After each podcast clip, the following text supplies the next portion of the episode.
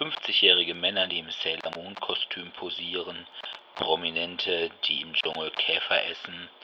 Auch uns ist manchmal nichts peinlich und deswegen präsentieren wir heute unsere drei Top 5 unserer Brettspiel Guilty Pleasures.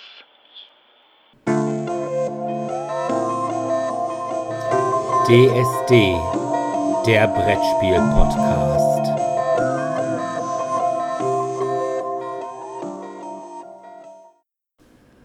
Ja, hallo erstmal und willkommen zur 78. Folge von DSD, dem Brettspiel-Podcast.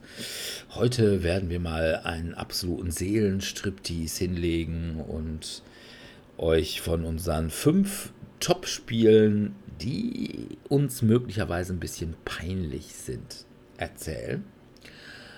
Aber wie immer kommen wir zu den Medien und da habe ich, weil ich ja mal wieder irgendwie so einen Freimonat auf Amazon gekriegt habe und jetzt echt alles weggucken muss, was auf Amazon denn so zu sehen ist, außer The Boys, das ist mir zu lang, das kriege ich nicht durch.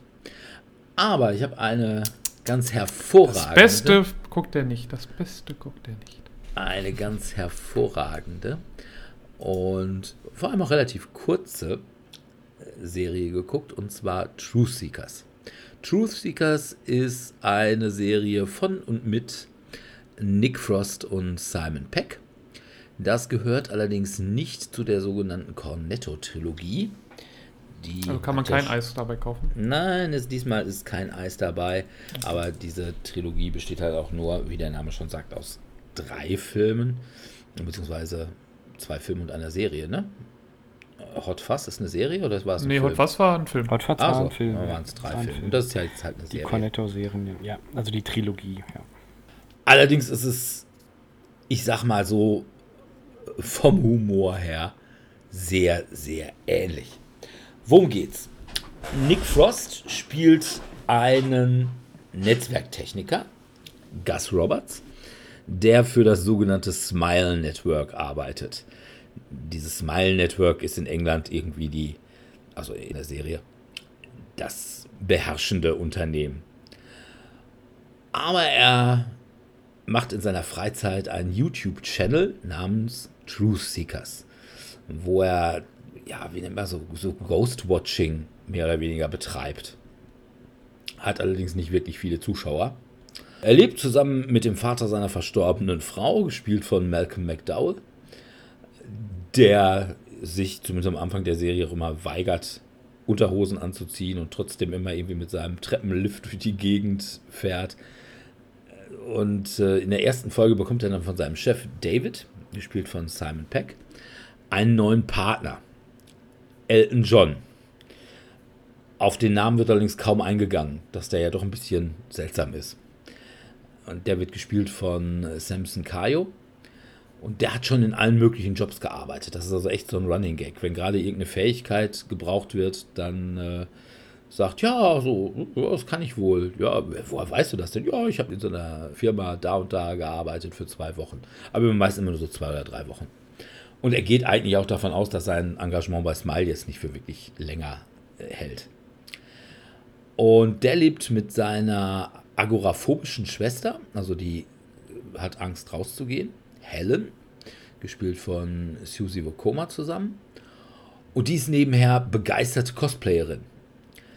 Was möglicherweise ein Problem ist, wenn man einerseits nicht rausgehen möchte, weil da so viele Menschen sind, weil man Angst hat eben vor Menschenmassen, aber auf der anderen Seite begeisterte Cosplayerin ist und dann eben nicht auf irgendwelche Conventions kann. Und eine solche Convention kommt auch in der Serie vor, nämlich die Cofcol Coscon die Coventry Collectibles and Cosplay Convention. Und man möchte sagen, hat sogar einen zentralen Punkt in der Story. Ja, am Ende der ersten Folge kommt eine neue Mitstreiterin dazu, nämlich Astrid, gespielt von Emma Darcy, die tatsächlich von diversen Geistern heimgesucht wird. Ja, und es ist tatsächlich so, dass diese Geister, auf die sie immer irgendwie jetzt stoßen bei ihrer Arbeit, dass die tatsächlich existieren. Also zum Beispiel in der ersten Folge müssen sie irgendwie einer alten Frau, die irgendwie kein WLAN hat oder das Fernsehen funktioniert nicht richtig, äh, soll sie das irgendwie einrichten und dann fahren die beiden dahin und dann ja, kommen sie einem spukenden Hund auf die Spur und der spukt tatsächlich. Und ganz faszinierend ist Elton John, hat also die Fähigkeit, immer durch Zufall auf irgendwelche Geheimtüren zu treffen. Und es ist einfach so scheißen witzig. Es ist unglaublich. Also, es ist im Wesentlichen dadurch, dass die Leute einfach super witzig sind. Also, Nick Frost halt läuft irgendwie so nerdmäßig durch die Gegend, trägt immer so, ja, was so, so kurze Bundeswehrhosen und ist halt an sich auch relativ dick. Und ähm, ja, richtig geil ist Simon Peck. Der hat also wirklich die unglaublichste Perücke auf, also wirklich so eine Füllfrisuren-Perücke. Das ist so, das sieht so scheiße aus und ist dabei so lustig. Und überhaupt, also David ist sowieso echt groß. Wenn er immer davon, der übertreibt immer total. Wenn die reinkommen, oh, da sind ja meine Star-Installateure hey, ich habe für euch wieder den Spezialauftrag, ihr müsst da und da hin und da haben sie kein Internet. Und irgendwie, das ist auch immer irgendwie mit seinen Gs. Und jetzt haben wir denn überall G4.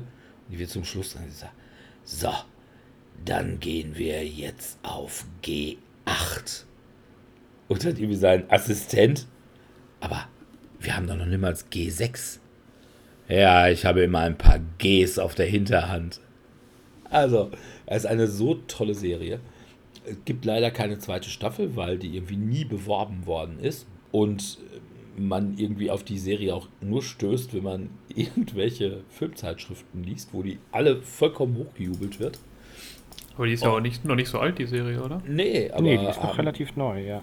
Was sagen, dann kann ja noch eine zweite Staffel theoretisch kommen. Nee, Nee, hat also gesagt? Amazon definitiv gesagt, dass sie keine zweite Staffel bestellen. Ich meine, gut, theoretisch könnte man immer noch eine bestellen, aber äh, Amazon hat bisher gesagt, dass sie keine zweite Staffel machen. Ah, okay. Obwohl das eigentlich sogar das Ende ein bisschen ein Cliffhanger ist. Und es wirklich sich lohnen wird. Und was total toll ist, die Staffel hat acht Folgen, glaube ich, von jeweils irgendwie so zwischen einer halben und dreiviertel Stunde. Also guckt man auch relativ gut und schnell weg. Und es ist nicht ganz so, ich finde ja, ich bin ja kein großer Freund der dieser Meta-Erzählebene. Die hat es hier zwar auch, aber du hast trotzdem immer noch irgendwie so den Spuk der Woche. Und von daher super Serie, echt, echt lustig für alle, die Shaun of the Dead oder Hot Fuzz oder World's End oder Ah, was, die hatten jetzt neulich noch irgendwie so eine Alien auf der Flucht-Serie, die beiden zusammen. Die beiden sind einfach super. Die sind super genial. Und die sind ja auch irgendwie Kumpels, glaube ich. Die haben ja, glaube ich, schon immer, äh, seit sie von zu Hause ausgezogen sind, haben die ja in der WG zusammen gewohnt, bis sie dann irgendwie geheiratet haben oder so. Also echt großartige Serie, Truth Seekers. Ja. Ja. Ja, das äh, passt ein bisschen zu meinem. Weil du hast ja eben, wir hatten ja gesagt, Nick Frost und Simon Peck haben in der Cornetto-Trilogie, haben dort zusammen gespielt. Und ich habe mir jetzt einen der Filme angeschaut, die der Regisseur der Cornetto-Trilogie gedreht hat, wo jetzt aber Simon Peck und Nick Frost nicht mehr vorkommen, nämlich Baby Driver. Oh, das habe ich auch gesehen. Ich wusste aber nicht, dass das von denen ist. Also das ist von Edgar Wright, der eben auch Scott Pilgrim gemacht hat oder eben die gesamten, ja, diese Cornetto-Serie, also sag mal schnell. Ja, ja, ich weiß. Hot Fuzz, schon Hot Fuzz, weiter. Hot Fuzz, ja. Von, äh, genau, Dead, Hot Fuzz und World's End. Also ich mag halt den Regisseur super gerne, weil der auch immer irgendwelchen Blödsinn da oder was heißt immer so schöne kleine Details in seine Schnitte reinpackt. Also zum Beispiel gibt es jetzt auch im, in dem Film, im Baby Driver, eine Szene, wo der Hauptdarsteller Baby in so ein, ja, im Grunde genommen Starbucks reinkommt und man sieht, während er da reinläuft, sieht man so ein schwarzes Herz im Hintergrund und dann guckt er irgendwie aus dem Fenster, während er auf den Kaffee wartet und dann läuft halt sein Love Interest dann vorbei und dann ist das Herz rot geworden irgendwann in diesem Schnitt, während er das dann sieht. Und das ist dann einfach, das fällt dir eigentlich nicht auf, aber wenn es dir auffällt, ist es einfach witzig, dass, dass dann da auf einmal so ein kleines Detail im Hintergrund sich einfach geändert hat. Ja, aber eben um Baby Driver, worum geht es da? Es geht um eben Baby, der heißt eigentlich Miles und ist ein Fluchtfahrer für ähm, einen Gangster, der immer wieder neue Fälle macht. Er ist da als Jugendlicher reingekommen, weil er hat da, hat da irgendwie Autos geknackt und hat dann dort eben von Doc, heißt der Gangster, den Wagen geklaut und quasi musste sich dann, damit der den nicht irgendwie umbringt oder sonst was mit dem macht, so, jetzt musst du für mich den Schaden im Grunde genommen bezahlen. Und das machst du, indem du für mich fährst. Und er möchte da eigentlich raus. Er ist weise. Seine Eltern sind bei einem Autounfall gestorben. Und er möchte aber eigentlich dieses Räuberleben hinter sich lassen, hat fast die Schulden abbezahlt. Aber wie man sich halt so denken kann, klappt das natürlich. So einen guten Fahrer lässt man natürlich nicht so einfach gehen. Der Gangsterboss wird gespielt von Kevin Spacey. Der holt sich dann immer neue Leute dann rein. Eine davon ist Jamie Foxx, der einfach die ganze Zeit nur auf Miles rumhämmert, warum der denn nichts sagen würde, warum er denn die ganze Zeit Ohrstöpsel hat. Er trägt nämlich die ganze Zeit seine iPods, damit er seinen Tinnitus im Grunde genommen überstimmen kann. Ja. Der Film selbst ist meiner Meinung nach okay. Es ist schnell gedreht. Die Musik ist ganz cool. Also dadurch, dass halt er die ganze Zeit mit seinem iPod die Musik hört, die hört man dann auch und er muss dann halt immer darauf achten, weil er möchte dann halt bei der Fahrt dann immer, dass alles darauf, auf die Musik dann abgepasst ist. Und quasi als dann irgendjemand irgendwas nicht passt, musste er nochmal den Song nochmal neu starten und jetzt quasi alle sagen, nee, nee, ihr bleibt jetzt nochmal hier, ich muss nochmal den Song neu starten. Drei, zwei, jetzt könnt ihr gehen. Und ja, eigentlich sind so, ja, so Gangsterfilme, vor allem auch mit so Autos, schnellen Autos, ist jetzt eigentlich nicht so meins, aber eben was mich jetzt für den Film halt überzeugt hat, ist eben Edgar Wright mit seiner, mit seiner Art, Filme zu drehen, Filme zu schneiden, wo dann wirklich die Action drin ist und immer so wirklich kleine Details, wo man dann, da wird dann halt auf ein Hochhaus hochgesendet und das Hochhaus sieht dann halt aus wie so eine, wie eine neue Straße und dadurch quasi dann, dann schneidet er von dort aus wieder weg. Oder irgendwann wird ein Song gespielt und Baby läuft dann da in der Gegend herum und ständig sieht man Wörter, die in dem Song vorkommen, sieht man immer im Hintergrund. Entweder auf dem Boden, irgendwie an der Wand ähm, gesprayt oder als irgendein Aufkleber an irgendeiner Stelle. Und es sind einfach dann witzig gemachte Sachen da. Und also allein dafür, finde ich, lohnt sich der Film. Okay. Also Filme mit Autos sind ja auch nicht so meins. Also, ja. äh, wir hatten das ja gerade schon, dass ich. da kommen wir gleich nochmal zu. Auch Videospiele mit Autos sind nicht so meins. Ja, da kommen wir nachher nochmal zu. Ja, aber, aber ja, Videospiele ist eigentlich eine ganz gute Überleitung zu dem, was ich mir angeschaut habe. Ich habe auch genetflixt und dort kam eine neue Serie auf Deutsch raus und zwar war das Dota Dragons Blood.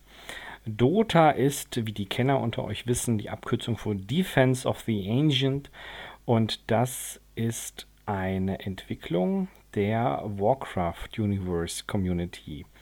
Inhaltlich ist es, glaube ich, ein Computerspiel. Ich weiß nicht, Dominik, du hattest das, glaube ich, mal gespielt. Dota Also ich habe selber nie gespielt, aber so. es ist im Grunde genommen eine Mod gewesen von Warcraft 3, die dann so ziemlich erfolgreich wurde und Steam hat dann die Entwickler davon im Grunde genommen aufgekauft und hat dann Dota 2 rausgebracht, was natürlich Blizzard damals geärgert hat, weil das halt super erfolgreich wurde. Im Grunde ist es halt ja sowas wie League of Legends, also eines dieser MOBA-Games, ja. ähm, wo man irgendwelche Helden spielt und dann über verschiedene Lanes dann Massen an kleinen Viechern, Mobs dann rumlaufen und man eigentlich dann nur versucht, die gegnerischen dann weiter zurückzudrängen. Ja.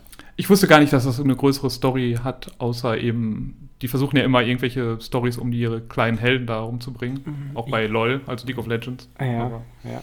ja, der Vorteil war halt in der Hinsicht, ich kannte die Welt nur am Rande. Also ich wusste nicht genau, dass das so zusammenhängt. Das habe ich erst im Nachhinein erfahren. Und gerade deshalb habe ich mir gedacht, okay, ich gucke mir das an.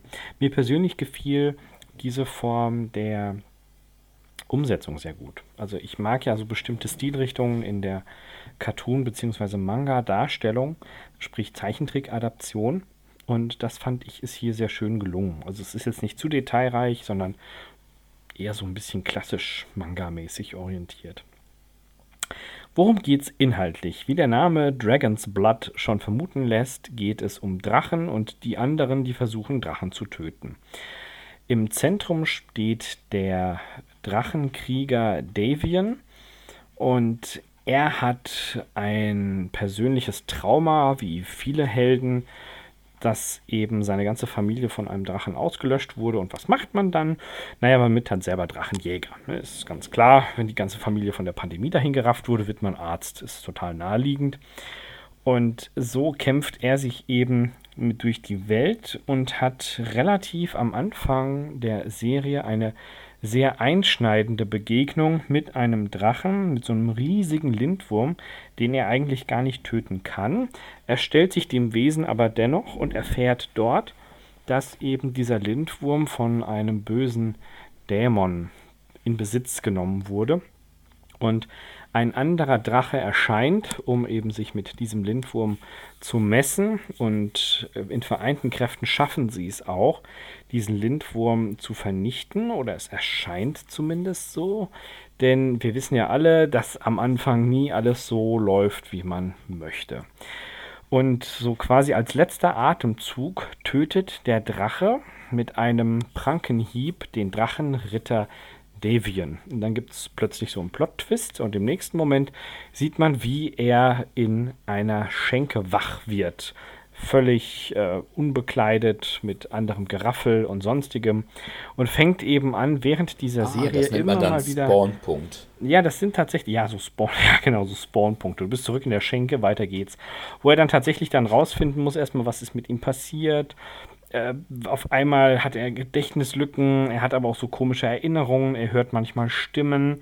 Es sind verschiedene Inhalte, die einfach den Fantasy-Fan darauf hindeuten lassen, dass irgendeine Art von Verbindung oder Verschmelzung oder wie auch immer mit dem Drachen stattgefunden hat. Und das bestätigt sich auch sehr, sehr schnell. Und dann geht es halt darum, dass er den Auftrag hat, den er noch nicht weiß, sich im Sinne des Drachens, der ihn getötet hat, das ist ein bisschen kompliziert an der Stelle, für ihn einsetzen soll.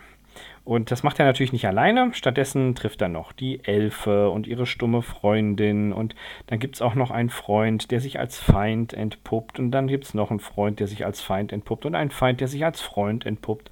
Ich will jetzt gar nicht zu sehr ins Detail gehen, sonst erzähle ich euch die ganze Staffel. Ich fand's gut. Also es sind acht Episoden. Eine Episode hat im Schnitt so 25 Minuten Dauer.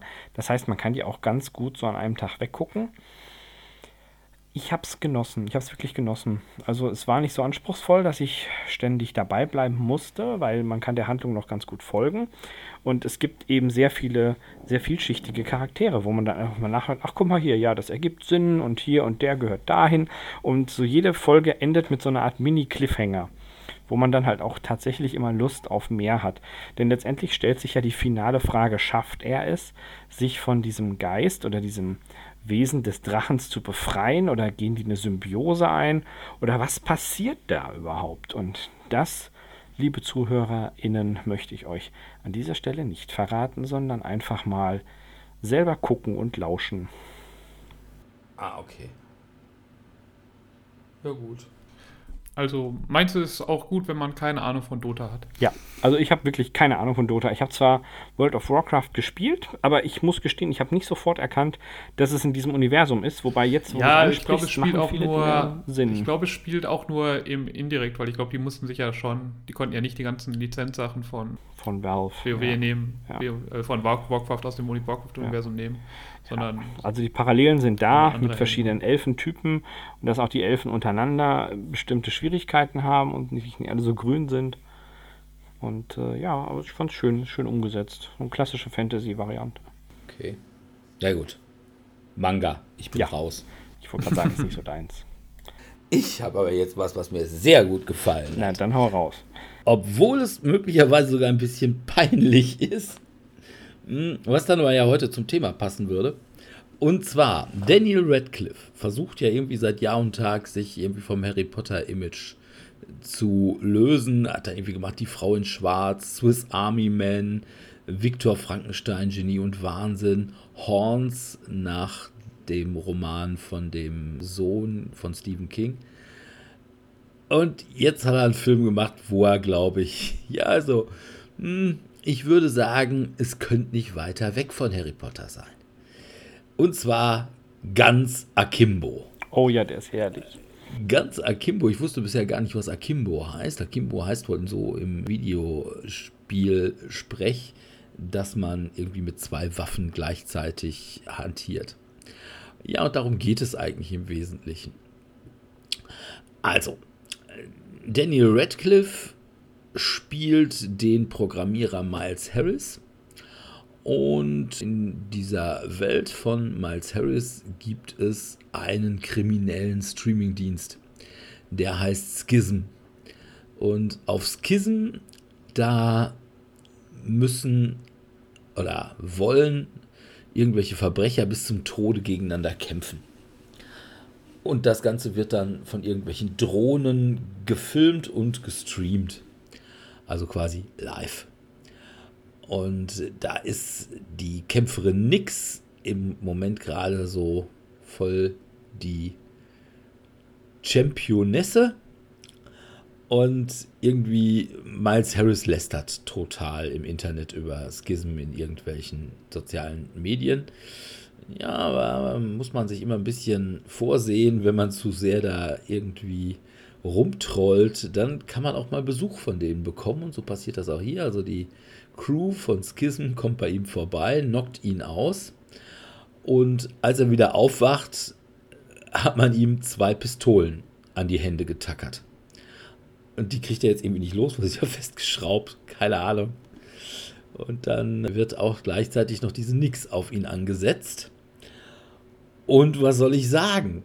Das ist A, ziemlich lustig, gerade im Anfang, weil er war zu Hause, als er ausgenockt wurde und läuft jetzt irgendwie die ganze Zeit, oder beziehungsweise die ganze Zeit, äh, aber zumindest irgendwie das erste Drittel des Films immer in so einem Bademantel, in T-Shirt und Unterhose und mit so, ja, so Tigerplüschpantoffeln durch die Gegend. Hat aber dann diese zwei Pistolen an die Hände getackert und kann deswegen eigentlich auch nichts machen. Oh, so Dinge wie Pipi machen, wenn du zwei Knarren an den Fingern hast, ist schon nicht so einfach. Ja, oder was essen oder so. Und ja, super Szene ist, wie er dann irgendwie einmal, glaube ich, vor der Polizei flüchtet und dabei auch aus Versehen. Er will eigentlich, er ist eigentlich Vegetarier und äh, Pazifist.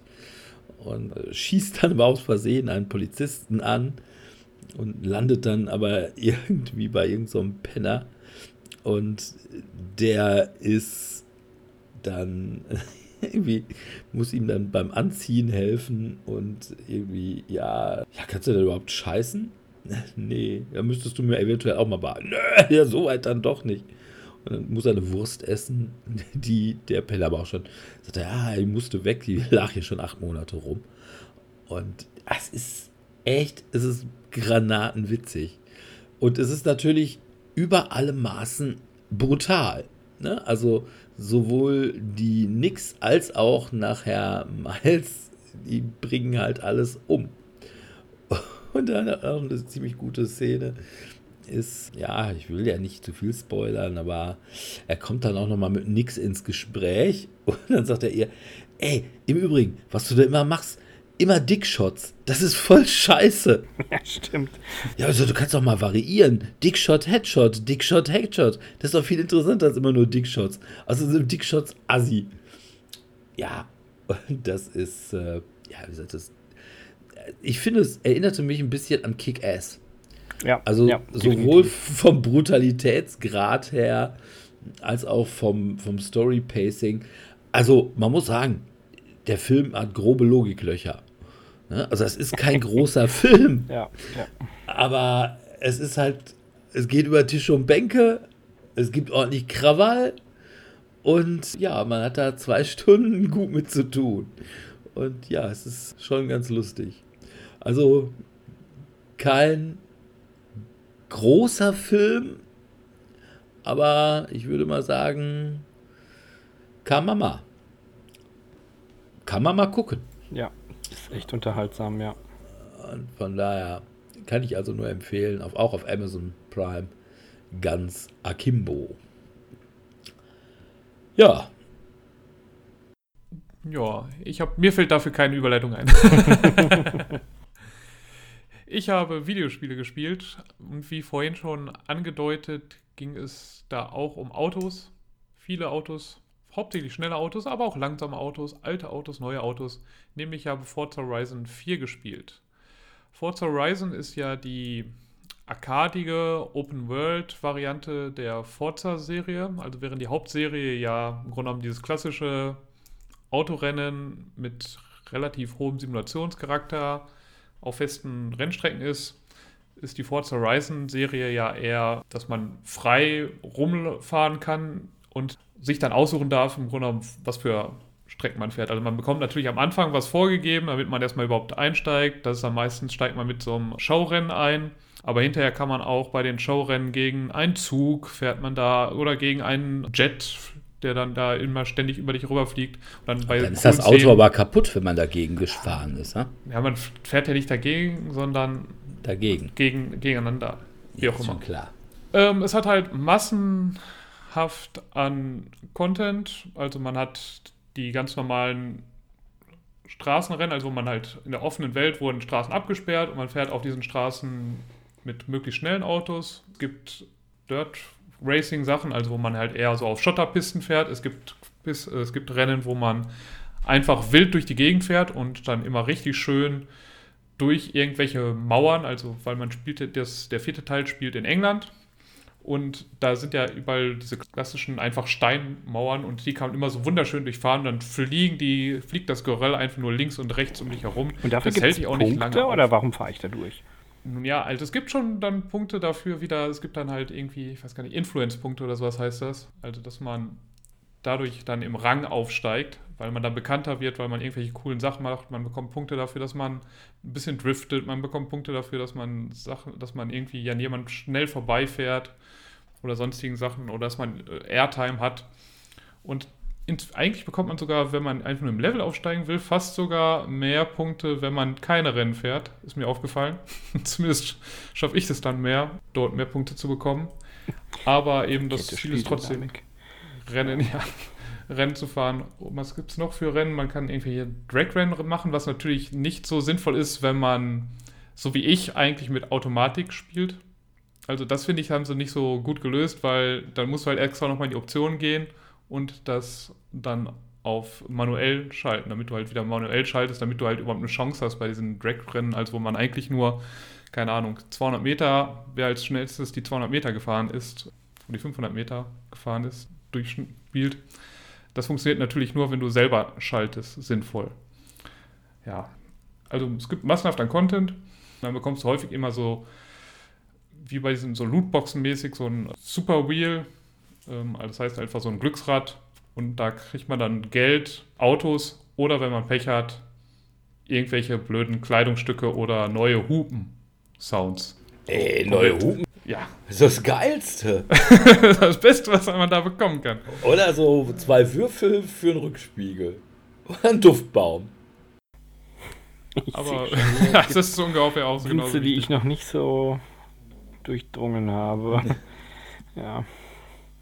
Nee, ich weiß auch nicht. Also ich kenne das klassische GTA, wo man durch die Gegend rennt und sich dann bei den verschiedenen Familien hocharbeiten muss und letztendlich sind ja alle nur scharf auf den Panzer, um dann rauszufinden, was passiert, bis die Marine ankommt. Ja, und hier ist es halt, ähm, also jetzt halt gar nichts mit Schießen oder sowas zu tun, sondern es geht einfach nur darum, dass du mit dein Auto fährst. Was jetzt da neu, wirklich neu ist, ist, dass es jetzt Jahreszeiten gibt. Also Frühling, Sommer, Herbst und Winter. Zurzeit bin ich im Winter. Wenn ich jetzt drei Tage warte, dann geht es im Frühling rüber und so weiter. Achso, ich dachte, das wäre dann das Ende des Spiels. Da wäre nee, dann nee. so richtig, für die richtig harten, da gibt es dann nochmal Schneemalheur im Sauerland. also du kannst halt eben jetzt alle Rennen dann nochmal, könntest dann theoretisch nochmal spielen und dann einfach mit Schnee, wodurch es halt dann rutschiger ist und das dann ein bisschen schwieriger halt ist.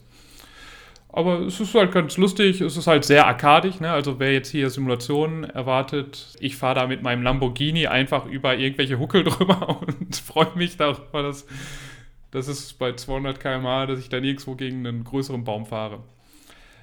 Die einzigen kleinen Kritikpunkte, die ich habe, sind A, die Menüführung, die ist eine Katastrophe, weil es gibt eine katastrophale Menüführung, wenn du schon im Spiel bist und dann Start drückst.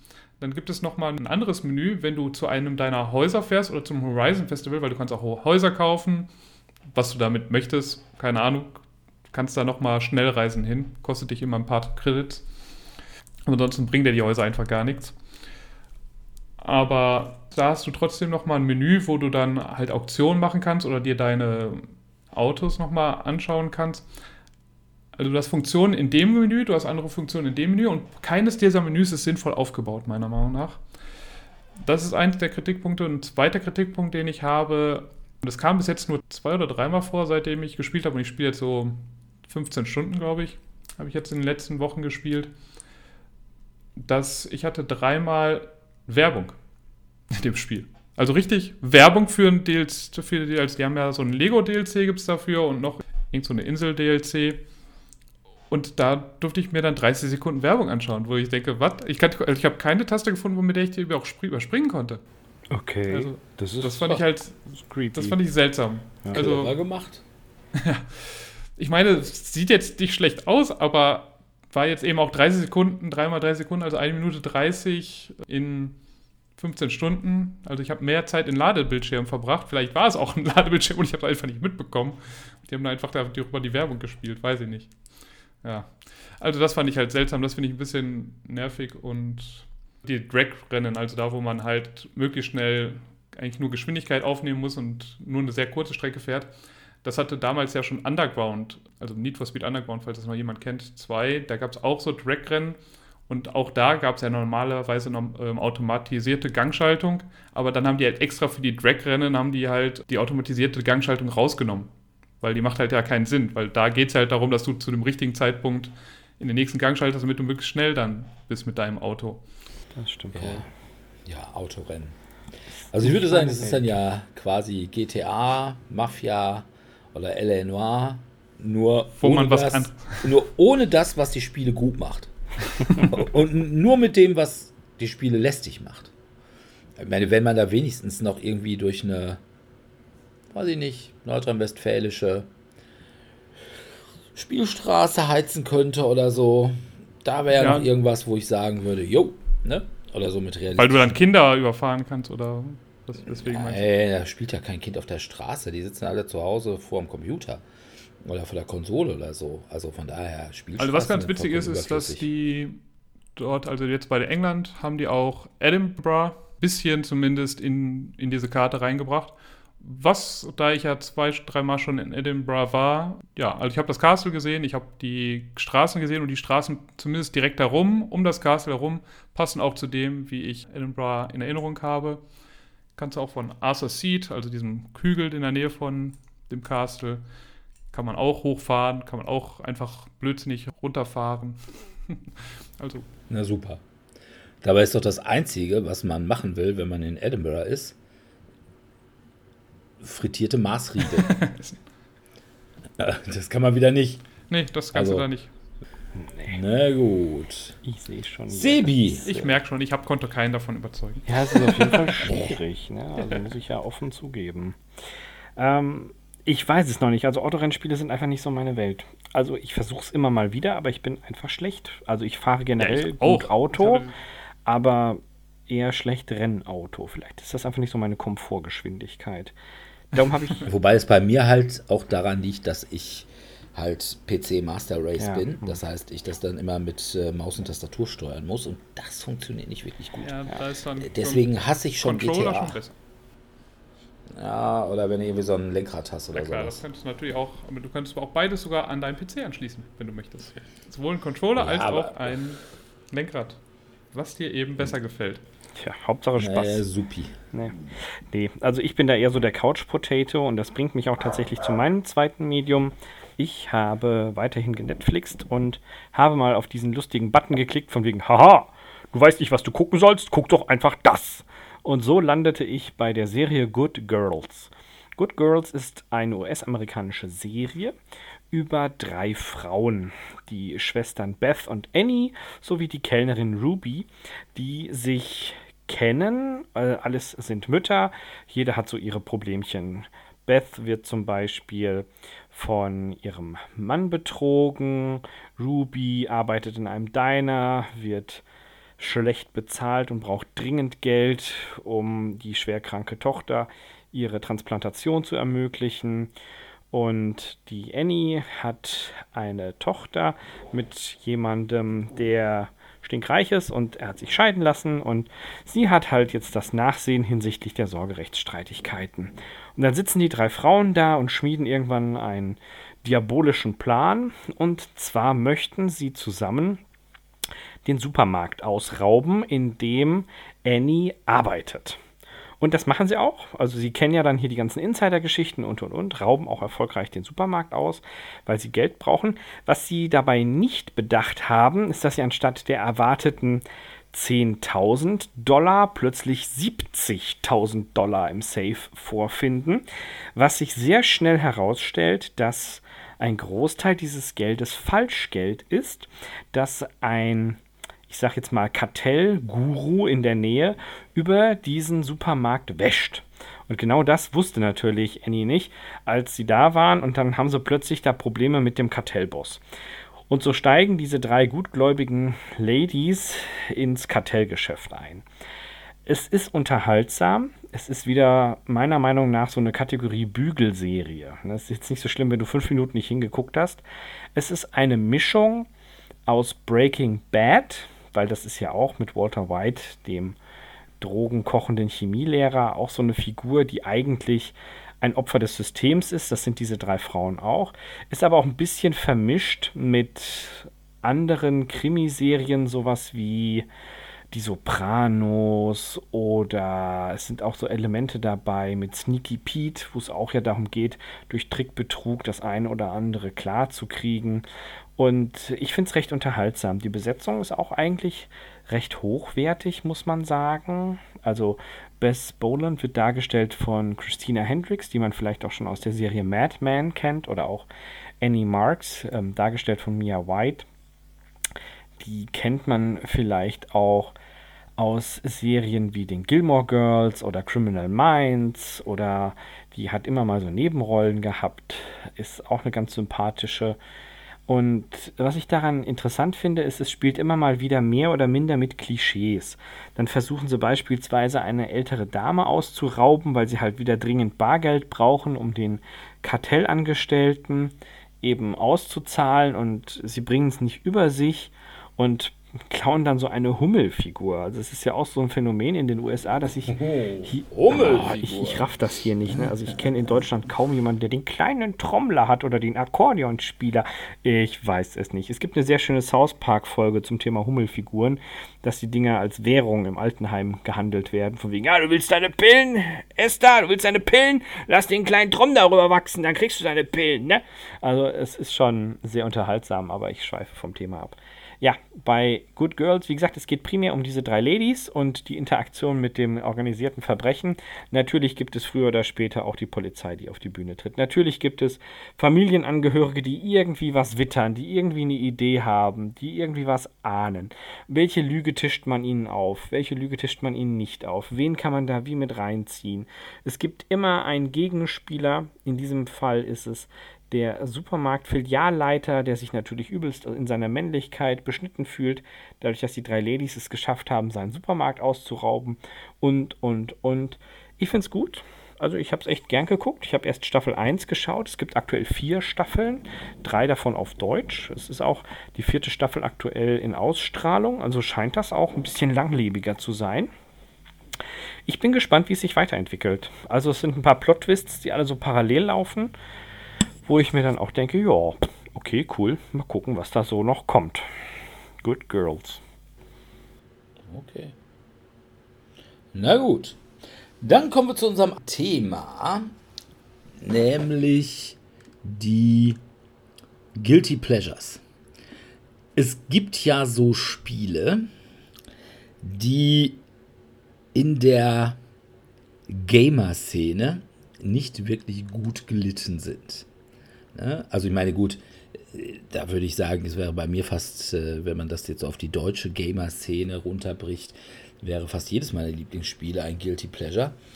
Aber jetzt sagen wir mal auch, selbst unter coolen Kindern gibt es einige Spiele, wo man sagt, naja, geht eher so. Und da wollen wir jetzt einfach mal unsere Top 5 machen und euch zeigen, was wir, obwohl es alle anderen scheiße finden, es doch eigentlich ganz gut finden. Ich könnte einfach jedes meiner Spiele dann finden und dann würde einfach Dirk sagen, er findet das scheiße. Das ist. ja, und da ich eigentlich der Inbegriff der coolen ja, Core-Gamerschaft hätte ich eigentlich, ich hätte einfach nur meine Top 5 Uwe Rosenberg-Spiele vorstellen können. Das doch Wobei ich mal sagen muss, was für eine Natternähre ich hier an meinem Busen, dass du eine Top 5 Uwe Rosenberg-Spiele hast, wo Uwe Rosenberg doch eigentlich nur zwei gute Spiele gemacht hat. Nämlich halt eben Bonanza und Bauer sucht Frau. Und davon habe ich keins gespielt. Also doch, Bonanza ja. habe ich mal gespielt, aber mag ich nicht. Ach, Bonanza ist okay. Das ist wirklich gut. Aber auch jetzt ja. nicht mehr. Gut. Also ein Evergreen, okay, finde halt. ich. Ich habe es zum Beispiel Na, nicht gut. auf meiner Liste, aber ihr habt ja schon im Vorfeld gesagt, Sebastian, das ist genau dein Thema. Du spielst ja nur so Ich habe damit Sachen. wesentlich mehr Probleme gehabt mit diesem ja, mir ist das recht leicht gefallen. Also es gibt viele Spiele, die ich gut finde, aber wo ich genau weiß, es gibt bessere. Ich bin mir aber deswegen nicht so, es ist mir persönlich auch nicht so leicht gefallen, denn ich habe beim, beim Reflektieren darüber nachgedacht, dass es oftmals auf die Spielerkonstellation ankommt, ob dieses Spiel hier gut läuft. Ich würde jetzt einfach mal mit meinem Top, mit meinem Platz 5 anfangen, um euch da ein Beispiel zu geben. Mein Platz 5 ist Munchkin. Munchkin war der Mega-Hype in den 2000ern. Das haben wir gefühlt jeden Abend gespielt. Und anschließend gibt es das einfach nur noch mal lauwarm aufgegossen, wie so Tee. Ne? Am ersten Mal ist es geil und lecker und knallt ordentlich. Und beim nächsten Mal so, hm, ja, schmeckt jetzt nach Vanille, oh, nächstes Mal, hm, schmeckt ein bisschen nach Zimt, aber ist letztendlich nur heißes Wasser mit ein bisschen Geschmack. Und so ist das bei Munchkin auch.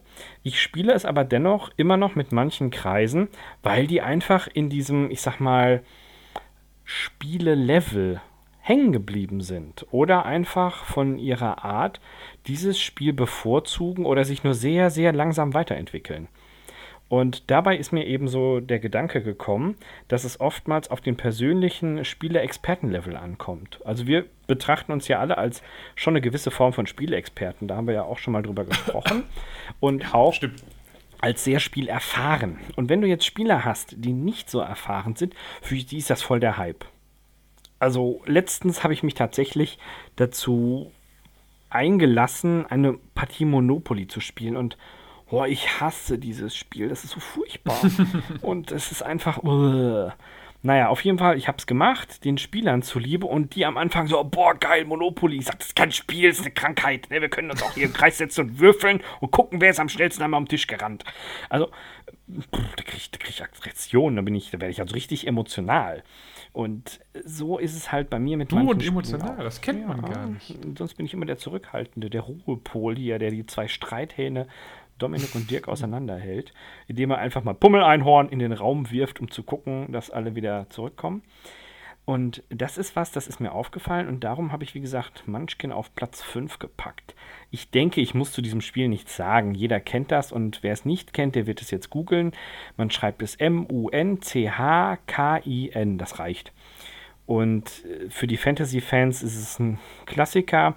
Für die Gering- oder selten Spieler ist es absolutes Neuland und der ein oder andere wird das auch hart feiern. Aber für mich ist es ja. halt eins, dass ich manchmal noch spiele, um eben genau dieses Klientel zu bedienen. Die Anfänger, die da noch Spaß dran haben. Und ich werde, muss ich ehrlich sagen, nie wieder so viel Spaß an diesem Spiel haben, wie ich damals in den 2000ern hatte. Ja, das mag sein. Ich werde da jetzt an dieser Stelle nicht so viel zu sagen. Weil du Munchkin auch da drauf hast. Möglicherweise Gründe. Oho, oho. Ja. Aber äh, was ich, also bei Munchkin ja, du hast halt, es hat halt doch jeder seine Geschmacksrichtung, ne? mhm. ne? Du findest Cthulhu gut, ja, Munchkin Cthulhu, ich glaube mittlerweile auch mit mindestens zwei oder drei Boxen. Ja, das ist auch lustig. Oder äh, du findest Vampire gut, ja, Munchkin Vampire. Mhm. Du findest Indiana Jones gut. Munchkin Indiana. Jones. Munchkin Indiana Jones. Du magst Elfen und Dinosaurier. Munchkin Elfen und Dinosaurier. Es, es ist tatsächlich so. Also es ist, ähm, ich spiele es manchmal, aber wie gesagt, ich werde nicht mehr ganz so viel Freude dran haben wie früher. Und darum ist es eher so ein Guilty Pleasure. Oh. Nö, aber ich kann das auch verstehen, weil die meisten, ja, diese ganzen hier so Mainstream-Huren wie Dominik, die finden das alle super scheiße. Ja? Äh, das ist ja immer nur alle auf den Führenden. Ja, Das genau. ist super langweilig. Die Kunst, und die Kunst ist es eben trotzdem Genau. zu Und gewinnen. weil Dominik nie führt, weiß er nicht, Ja. wie das ist. das war, das, Ach ja, wir haben uns ja alle lieb. Ja gut, ich weiß ja nicht, Dirk, was hast du denn als Platz 5? Ja, ich habe äh, ein Spiel, was tatsächlich auch auf deiner Liste sein könnte, wenn du es kennst, dann wäre es sicherlich bei dir auf der Liste, weil es hat unglaublich viel Plastik, was ich grundsätzlich auch äh, gut finde. Ne? Also ich bin ja normalerweise Spielen, die aussehen wie das, was abends in der Bastelgruppe vom Waldorf Kindergarten übrig bleibt, eher abholt. Und zwar ist das eigentlich Jenga in Plastik, Ah, was? nämlich Kling, Klang, Klunker. Ah, kacke, ich habe das schon mal gespielt. Das war witzig. Da gibt es auf Englisch, glaube ich, auch noch Tok Tok Woodman, was das gleiche ist.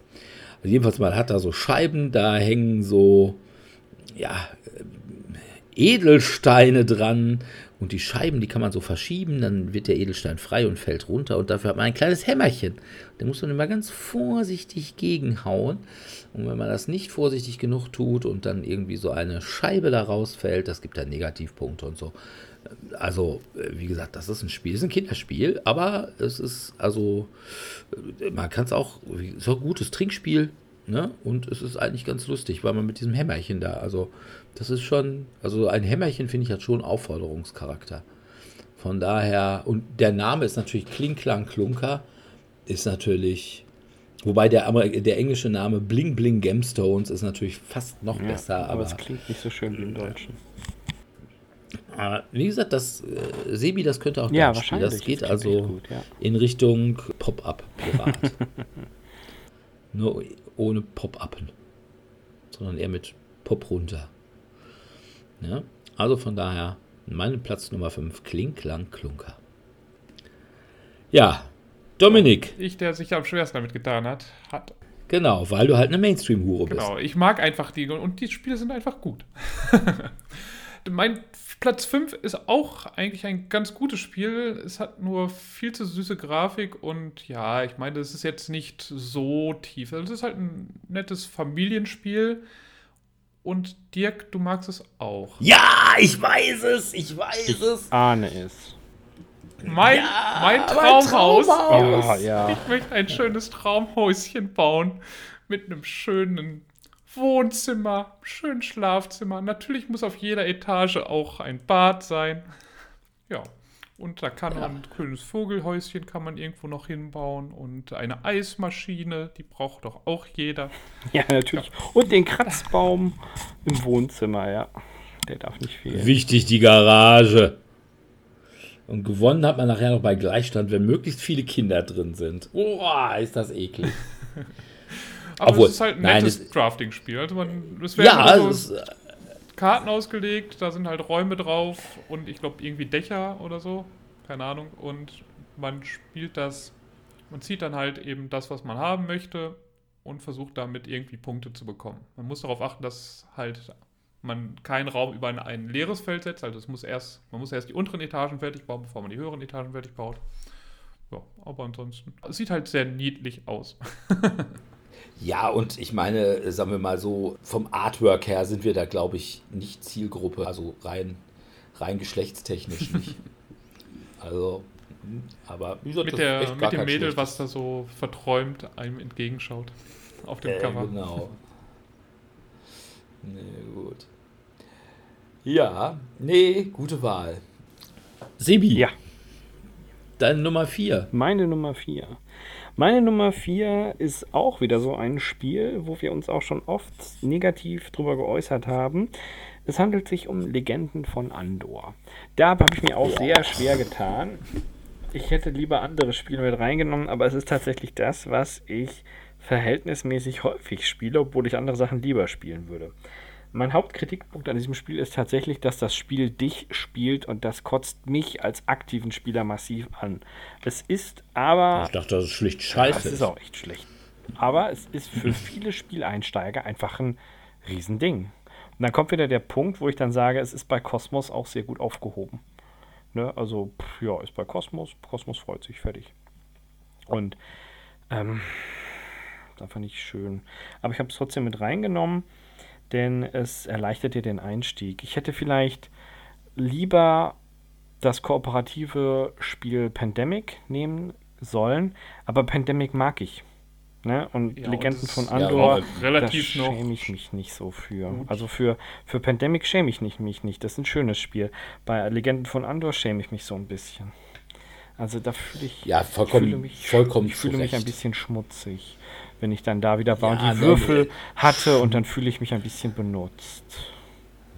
Schmutzig würde ich gar nicht sagen. Ich würde eher sagen, wenn du Andor magst, solltest du dich ein wenig staubig. Ja, das auch. Aber es gibt ja bald die neue Adaption davon, Robin Hood. Ich denke, es wird der gleiche Knüller.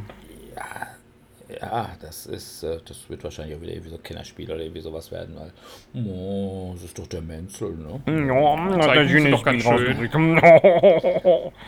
ja, Wobei ich fast sagen würde, ich weiß gar nicht, ob Legenden von Andor so ein Guilty Pleasure ist. Weil es doch bei weil, ja, also bei einigen, die finden das doch schon ziemlich gut. Das sind dann meistens immer so, ja, ich weiß nicht, die halt auch nichts anderes als das Kaufhaus kennen. Und da steht halt Legenden von Andor rum. Ja. Das muss man einfach mal so sagen. Also, äh, Legenden von Andor lebt davon, dass es irgendwann mal Spiel des Jahres war. Und äh, ja, von denen, die es dann trotzdem kaufen. Obwohl es ein wirklich schlechtes Spiel ist. Also wirklich schlechtes Spiel mhm. ist. Also nicht nur ein schlecht ausgestattetes Spiel, was für teuer Geld auch wieder, ja, das, was in der Bastelgruppe übrig geblieben ist, verwurstet. Was ja Robin Hood jetzt schon wieder macht für einen Fuffi. Ja, das ist echt bitter. Ja. Aber ah, ich, das ich mag halt das Artwork und ich finde eigentlich auch die Würfelmechanik gar nicht so, so schlecht. Also für, für die unterschiedlichen Charaktere. Das Problem ist halt, dass, wie Sebastian schon sagte, das Spiel spielt dich. Also du musst ja. halt genau den Gegner besiegen und wenn du den nicht besiegst oder wenn du den anderen besiegst, dann hast du das Spiel schon verloren. Und ja. das stört mich halt. Also ich habe das. Aber auch das Artwork, diese menzelsche ja, Bauernmalerei. Ja, aber das ist halt so deren Stilding. Das ist ja so ein bisschen Kosmos, ne? so, so ein bisschen latent Öko, so ein bisschen, wir sind schön, wir sind Greenwashing unterwegs. Aber was ich halt meinte, gerade auch nochmal mit das Spiel spielt dich, das ist mir letztens ganz, ganz massiv aufgefallen. Da habe ich mit einer absoluten Spieler-Anfängergruppe gespielt, die wirklich tatsächlich Monopoly für ein richtiges Spiel halten.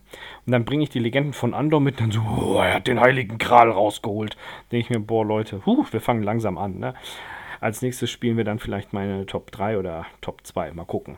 Und dann habe ich das mit ihnen gespielt und die haben das so hart gefeiert und die waren phasenweise so enttäuscht. Dann so, ach Manu, aber ich wollte das eine Vieh noch umbringen oder ich hätte mir total gerne mal einen Helm gekauft, um rauszufinden, was das bringt.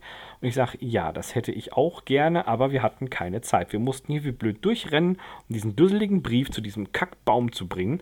Und das geht leider nur, wenn du zwei Monster da durchrennen lässt, ein Monster hier stehen lässt, ganz schnell da durchsprintest und wir zu viert das Bossmonster killen. Das ist der einzige Weg, der funktioniert und dass es da auch keine Adaption gibt, die das irgendwie aushebelt, diesen Druckmechanismus, dass man da wirklich das Spiel nicht ausspielen kann. Das finde ich so schade daran, weil es sich ja eigentlich verkauft unter dem Aspekt, haha, das Rollenspiel spielen. Sag ich, Alter, das ist nix Rollenspiel-Spiel. Ja, genau, das ist, das ist es. Das, ich, ne, das Spiel sagt mir auf dem Cover, hey, ich bin ein cooles Abenteuerspiel und nix. Also mal ganz abgesehen davon, dass die Mission, bring einen Brief zum Baum, ja, Scheiße. Ja, ruf genau, doch ruf doch an. Ne? Schick den Falken. Nee, den gibt es erst ab Mission 3. So, ja, hm, naja. Ja, mein Platz Nummer 4 war ein Spiel, was auf der Messe 2018 rausgekommen ist. Da gab es bei uns in der Halle sogar einen Stand von Pornhub. Ich weiß nicht, ob ihr euch oh, erinnert. Doch, ja, ganz dünne. Da gab es doch diese lustigen T-Shirts, wo alle rumgerannt sind. Ja, das kann durchaus sein. Und du konntest dich, glaube ich, auch mit irgendeinem Pornosternchen da fotografieren lassen. Aber ich habe mich die ganze Zeit gefragt, was machen die da? Ja, die promoteten tatsächlich ein Spiel. Das habe ich mir dann auf der Messe 2019 natürlich direkt gekauft. Und zwar geht es um das Spiel Red Light, A Star is Porn. Was tatsächlich ein Spiel ist. Ich weiß nicht, erinnert ihr euch noch an, wie hieß das mal, The Wet Empire, das, das äh, Videospiel? Videospiel? Ja, also so eine ein bisschen simulationsmäßig dann gewesen, oder? Ja, genau, so mit, mit TV im Porno-Business. Ja, möchte sagen, thematisch geht es hier um Ähnliches. Also es geht darum, Pornofilme zu machen. Das ist ein Kartenspiel. Und ja, man hat Handkarten und die sind entweder, ist da ein Pornostar drauf, also jetzt kein richtiger Pornostar, sondern eher so ein, ja, ich sag mal. Klischee davon. Ja, so ein Klischee-Pornostar. Also, so als ich, die Queeferin und irgendwie Long John Silver oder was weiß ich denn nicht.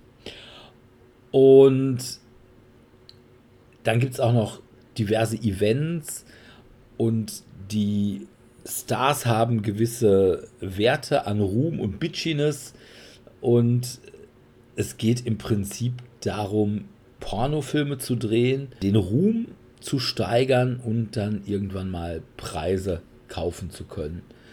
Das Spiel ist gar nicht mal schlecht. Also als Spiel. Es ist halt nur das Thema und auch die Grafik, die schon sehr explizit ist. Also, das Spiel ist, glaube ich, auch ab 18. Und ja, das hat Gründe. Es ist also wahrscheinlich bei 14-Jährigen unglaublich beliebt. Aber das Ganze ist jetzt nicht irgendwie so allerdings so fotomäßig, sondern ja, ich sag mal, wie so Pin-Up-Grafik in den 60er und 70er Jahren, so ein bisschen vom Stil her. Aber es ist gut. Also das Spiel ist gut. Und es ist irgendwie auch so ein bisschen witzig. Also ich habe auch damals, wie hieß das nochmal? Lulu? Lulu Sexy Empire? Nein, keine Ahnung, Lula, was du immer für Spiele spielst. Lula, Lula, Lula the, und dann hieß es auch Lula the Wet Empire, das genau. Ich kenne nur Being. Das war auch lustig. Also von daher, Red Light, Star is Porn. Gibt's auch auf Deutsch. Allerdings ist es auf Deutsch echt schlecht, weil da einige Wörter viel zu lang waren für die Karte und dann hat man sie einfach mal so mittendrin. Also irgendwie bei Auszeichnungskarte steht halt einfach nur Auszeichnungs. Hm. Dann hätte man zumindest auch eine Auszeichnung hinschreiben können, oder? Naja. Ja, aber hätte man, hätte, hätte Fahrradkette. Man hat es aber nicht. Ne? Aber sie haben auch immer wahrscheinlich gedacht, aus dem Business her, Text wird überbewertet. Gut. Meine Nummer 4 ist so ein kleines Shoutout an unseren Freund Martin. Ein im Grunde genommen Stellvertreter für Kinderspiele, die einfach manchmal ganz witzig sind. Da gibt es halt Spiele, die ganz, also generell relativ hoch angesehen sind. Einfach Looping Louis, kennt man als Trinkspiel. Oder ähm, Rhino Hero ist, glaube ich, auch noch so eins der Kinderspiele, das, das auch in der Gamer-Gemeinschaft einen gewissen Stellenwert hat. Und ich habe aber Kissenschlacht gewählt. Kissenschlacht ist einfach ein witziges ähm, ja, Geschicklichkeitsspiel, wo man Kissen in ein Bett transportieren muss. Für jedes Kissen, was man dann da rein transportiert hat, darf man dann so eins seiner Kindertierfigürchen auf so einen Bettpfosten stellen und dann versuchen die anderen halt den wieder rumzuwerfen, weil wenn der umgeworfen wird, dann muss man wieder das Kissen rausnehmen. Und wer als erstes alle Kissen drin hat, hat gewonnen. es ist ganz, ist einfach ein süßes und vor allem eben diese kleinen Minikissen, die sind halt süß. Und mit, damit rumzuschleudern mit so einem kleinen ähm, Katapult-Ding, das ist, das finde ich ganz witzig, daran habe ich Spaß. Ist jetzt nichts, worauf ich jetzt, was ich jetzt jedem zeigen würde, dass ich das da, daran Spaß habe. Ich habe es auch selber nicht. Ich habe, also ich spiele es nur, wenn Martin es mitbringt. zu unserem Spieletreffen. Das ist echt ein lustiges Aber Spiel, das kenne ich auch. Auf der Messe gab es das. Man kann natürlich auch versuchen, das das Ding einfach irgendwie immer dem Gegner ins Gesicht zu, zu schießen. Schleudern. Ja. Und eine richtige Kissenschlacht mal anzufangen. Genau. Ja, das könnte man auch mal größer bauen. mit so mit richtigen Kisten dann. Ja, aber das ist halt so ein, so ein, so ein Spiel, wo, was jetzt nicht, glaube ich, äh, wo jetzt Gamer sagen würden, ja, das ist ein cooles Spiel. Aber ich mag's. Hm. Ich finde es lustig. Ja, ich finde das auch ganz witzig. Das stimmt, ja, kann ich verstehen. Sebi. Ja, mein Platz Nummer drei ist ein latenter Evergreen hier im Podcast, zumindest wenn ich ihn vorstelle. Er handelt von Keksen und wie sie verschwinden. Es ist die Werwolf-Adaption von Pummel Einhorn, die Keksdiebe. War Keks. Keks mit F am Ende, ne? Die Keksdiebe.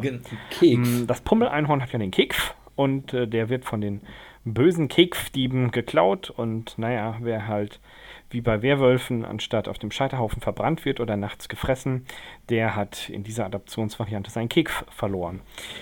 Ähm, ich spiele dieses Spiel meistens mit Schülerinnen und Schülern aus der Weiterbildung, also sprich jungen Erwachsenen. Ich mag es nicht besonders, weil man einfach so K.O.-technisch jede Runde einen rausschmeißt. Und, oder auch zwei, je nachdem, mit welchen Erweiterungen man das spielt. Aber meine Schüler, ey, die fahren da alle drauf ab wie sonst was. Und in meiner Lehrtätigkeit nutze ich dann halt immer meine pädagogische Ruhestimme, um da ein bisschen den Spielleiter zu mimen und zu gucken, dass eben nicht zu viel gedisst wird. Und das, das spielen die total gern und es ist auch in gewisser Weise sehr witzig, wenn man denen zuschaut, wie sie sich da versuchen, aus der Affäre zu ziehen. Ich weiß nicht, ob ich es schon mal erzählt hatte hier in dieser Runde. Ich habe dieses Spiel etwas entschärft, um die persönlichen Anfeindungen aus der dynamischen Situation herauszunehmen. So ein Spiel bietet ja auch immer sehr viel Mobbingpotenzial. Wenn ich dann sage, "Äh, der Justus und der Jonas, ne, die können sich nicht leiden und deswegen werden die sich immer gegenseitig als erstes umbringen. Jegliche Logik fern. Und deswegen verteilen wir vorher äh, verschiedene Rollen zu irgendwelchen Themen. Zum Beispiel Rollen aus dem Wilden Westen. Dann hat man den Sheriff und das äh, leichte Mädchen aus dem Saloon, den Sargverkäufer, den Hufschmied oder was auch immer. Und das gibt dem Ganzen auch so einen Rollenspielcharakter und entschärft massiv die Situation, vor allem wenn eine Rolle doppelt da ist. Es kommt häufiger mal vor, dass es, was weiß ich, zwei Bäcker gibt oder zwei Sheriffs. Dann so, ja, ist ja klar, dass der eine Sheriff den anderen umbringen will. Das entschärft es und führt eben zu einer aktiveren Dialogphase in dieser Spielsache. Ich habe es deswegen auf Platz Nummer 3 gepackt, weil ich es privat kaum bis gar nicht spiele. Also es dauert mir auch zu lang, je nach Gruppengröße, ob man wieder einsteigt oder nicht. Und ich finde diesen Spielmechanismus hier, Last Man Standing, in diesem Zusammenhang auch echt blöd. Weil direkt in der ersten Runde fliegt jemand raus und der hat noch gar nicht am Spiel teilgenommen und ist jetzt schon zum, dazu verdammt, zuzusehen, bis es zu Ende ist. Das finde ich nicht gut. Aber ich spiele es halt häufiger, also erstaunlich häufig. Und darum muss ich es dann doch leider mit in diese Rankingliste nehmen. Ja. ja, also wie gesagt, ich finde jetzt, gut, jetzt äh, mit den Keks. Ja, das ist ja die entschärfte äh, finde ich Version. Schon, aber äh, ne, aber ähm, überhaupt äh, Werwolf. Werwolf. Ist okay. Ja, wie gesagt, ich würde es auch, äh, ist okay, aber es ist tatsächlich so, also äh, als ich noch Konfirmandenarbeit gemacht habe, die fanden das schon immer geil. Werwolf, es war für die eine Genau, Offenbarung. ja, das, das ist also. Ne? Und ich habe dann irgendwie auch mal versucht, irgendwie gerade wenn es kleinere Gruppen waren, irgendwie so, ja, sag ich mal, diese Varianten, die dieses, dieses Ausscheiden so ein bisschen entschärfen, wie zum Beispiel diese One Night Ultimate äh, Werewolf Sachen, ähm, da irgendwie so ein bisschen denen nahe zu bringen. Nein, nein, die wollen original. Die wollen das. Ja, die wollen genau. einfach auch Es ist gewünscht und deswegen spiele ich es halt auch. Und es ist auch oftmals, also ich mache tatsächlich es von der Gruppe abhängig. Wenn ich weiß, die sind stabil und die können das aktiv reflektieren, dann muss schon eine gewisse Stabilität vorherrschen, bis man dieses Spiel spielen kann in Gruppen. Und dann läuft das auch, dann ist das auch okay und dann wird da auch viel rumgeblödelt. Aber wenn du halt merkst, dass das kippt und dann sage ich, nee, ist nicht geeignet, ist keine Teambuilding-Maßnahme, das ist einfach nur noch gegenseitig aufeinander rumhocken, hacken und dann, äh, ja, lasse ich es halt raus. Darum ist es mein Platz Nummer 3. Okay. Ja. Mein Platz Nummer 3 ist ein Spiel, was wir schon vorher genannt haben. Das ist nämlich bei mir auch Ach Munchkin. was. Und ich muss tatsächlich sagen, ich spiele Munchkin echt immer noch ganz gerne. Ich finde es lustig, aber auch ich spiele tatsächlich nur das Original Munchkin. Also das Fantasy Munchkin. Erstens, ja, es war tatsächlich so irgendwie in den 2000ern kam irgendwie, damals war ich noch in der Tabletop-Gruppe, kam irgendeiner mit Munchkin und wir haben das gespielt und da habe ich gedacht, boah, wie geil ist das denn? Ne? Das ist ja total lustig auch und auch mit dieser äh, Grafik von diesem, wie ist der, Kovalic? Mhm. Ja. Und äh, wie gesagt, supi. Und ich habe auch, glaube ich, ich glaube, drei Packung, also Munchkin 1, 2, 3 habe ich und dann habe ich noch ein paar Sonderpacks, so zum Beispiel von The Guild. Das war diese Webserie von ähm, Felicia Day? Felicia Day? Felicia Day, genau, ja, die ich auch eigentlich heiraten möchte. Obwohl mittlerweile ist sie mir, glaube ich, auch zu alt. Ist ja jetzt auch, auch schon über 40, denke ich mal. Und ja, es ist, ist trotzdem, finde ich, immer noch ein gutes Spiel. Und wenn alle sagen, wir haben ja wieder einmal nur den, der führt. Ja, wie gesagt, es geht bei dem Spiel darum, die anderen dazu zu bringen, dass sie dich eben nicht aufhalten können oder dich nicht aufhalten wollen, weil sie meinen, sie hätten dadurch irgendwelche Vorteile.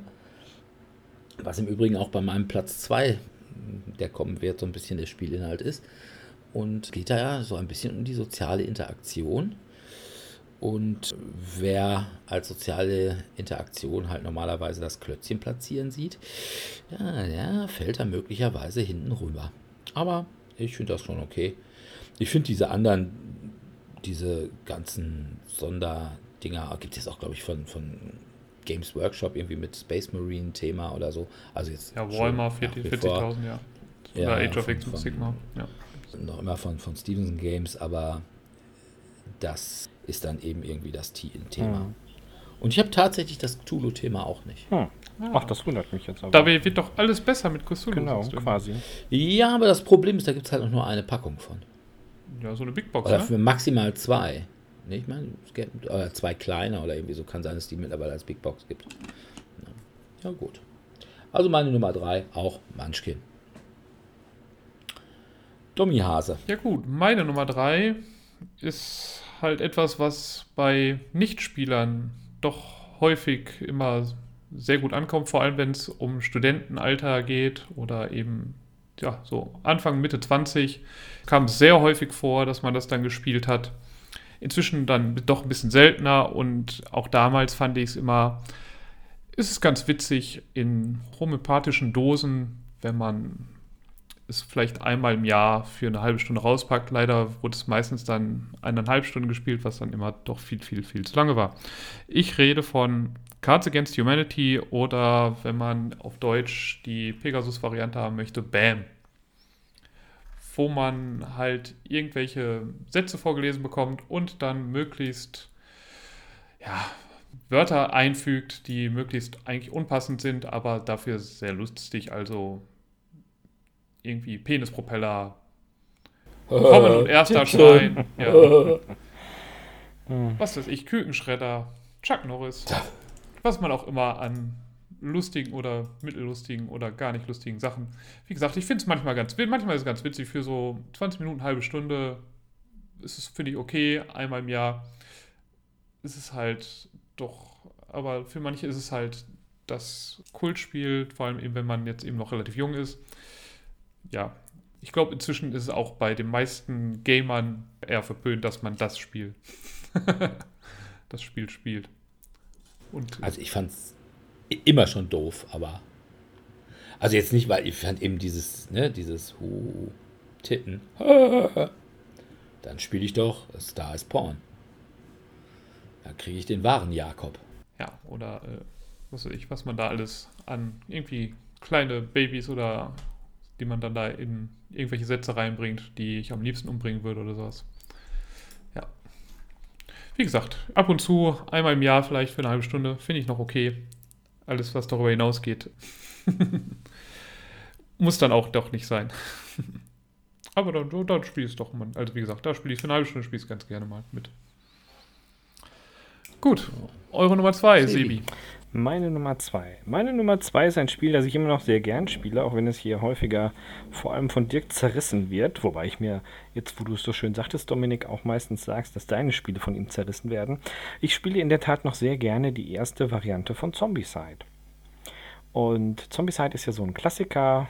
Blut spritzt, Knochen fliegen, Survivor freuen sich. Man wird von einer riesigen Horde überrannt, man rennt fünfmal im Kreis in der Hoffnung, dass die Abomination einen nicht frisst. Und ja, ich gebe zu, dass durch die verschiedenen Erweiterungen neue Spielmechanismen hinzugekommen sind und dass es mich auch massiv stört in der ersten Edition, dass man nicht ins gleiche Feld schießen darf, weil man ja zwangsläufig, auch wenn der Zombie direkt vor einem steht, einem quasi das Gesicht ableckt und ich dann ihm die Knarre an den Kopf halte und abdrücke, aus Versehen den Spieler hinter mir treffe. Ich weiß nicht, wie das geht. Man würde jetzt sagen, es ist ein klarer Logikfehler im Spiel. Und mich stört das tatsächlich, aber ich spiele es immer noch sehr gern und schäme mich auch nicht dafür. Und ja, ich gebe auch zu, dass die anderen Editionen teilweise bessere Spielmechaniken haben. Ja, wobei ich jetzt sagen würde, Zombie-Side ist jetzt auch nicht so ganz das Guilty Pleasure, weil machen wir uns nichts vor, die Neuauflage ist jetzt gerade erst gekommen, irgendwie letzte Woche oder so. Wahrscheinlich auch mit den verbesserten. mit den, also was einfach nur mit den aktuellen Regeln ist. Die bringen es auf jeden Fall schneller raus als mein Street Fighter Kickstarter, den ich jede, jeden, jeden, jeden, Monat eine neue Verschiebung. Jede, oh, in jedem Podcast mh. erwähnen muss, dass es immer noch nicht da ist. Vielleicht im nächsten Quartal. Zahlen Sie 5 Euro Woche, mehr an Porto, Nächste Woche kommen, werden Sie es bestimmt rausschicken. Nicht bestimmt. Im Dice Tower war jetzt sogar schon die ja, Review. Die haben, die haben schon eine Review drin. Ja, naja, gut. Also, äh, wie gesagt, ich halte also auch sämtliche nachfolgenden Auflagen, aber ich glaube, dass bei den meisten auch Gamern gesagt wird, ja, Zombie-Side. Gut, gibt wieder einige, die sagen, nee, das sind ja wieder nur Miniaturen. Ja, und guck mal, sie sind nicht aus Holz. Wie dein Rotz. Ah, na gut. Also, meine Numero Due ist ein Spiel von 1979, was erstmalig nach Deutschland kam 1986. Okay. Spitz, pass auf. Nein, es ist ein Spiel, was in der República de las Bananas spielt. Und zwar geht es um das Spiel Junta. Junta ist ein Spiel, wo man halt eben versucht, sich als ja, eine der bestimmenden Familien in der República de las Bananas. Das ist doch gar nicht so grausig. Das finde ich jetzt lustig. Da habe ich mir noch Spaß dran. Ja, aber jetzt kommen wir gleich dazu. Also versucht sich halt eben an Entwicklungshilfe zu bereichern oh, und permanent vers ja, aber es war halt, ist halt Satire. Sagen, ne? Hat von Anfang an satirisch aufgelegt. Und man muss sagen, das war tatsächlich vielleicht auch so eine Satire, die heute nicht mehr so zieht aber die in den 80ern durchaus noch ja, aktuell war. Ne? Und da haben wir auch über äh, Filme gelacht wie Water von George Harrison. Und von daher, also thematisch finde ich das vollkommen okay. Wie gesagt, es ist Satire. Aber es hat halt eben den Nachteil, was halt so Klötzchenschubser äh, finden. Es kommt halt nicht darauf an, dass du irgendwas lernen kannst in dem Spiel. Ne? Also du hast keinerlei Lernkurve. Das Einzige, was du hast, ist, du musst deine Mitspieler die ganze Zeit in irgendeiner Weise behumsen. Also du musst deine Mitspieler dazu bringen, auch wenn du sie permanent verscheißerst, dass sie immer trotzdem noch meinen, dass du nicht ihre größte Bedrohung bist oder dass mit dir zusammenzuarbeiten für sie immer noch lukrativer ist, als mit den anderen äh, zusammenzuarbeiten. Und ja, das kannst du oder das kannst du nicht. Und das ist natürlich auch ein Spiel, was ein bisschen zum Mobbing einlädt. Das ist schon richtig. Und was ganz fürchterlich war, also wir haben das, ich weiß nicht, so den, da hatten wir hier vor Ort eine Spielegruppe, da haben wir das rauf und runter gespielt und es gab halt einige Leute, die so von der Einstellung sagen, die wollen keinen umbringen. okay, das ist schwierig. Und wenn du das nicht willst, wird das Spiel echt ja. schwierig.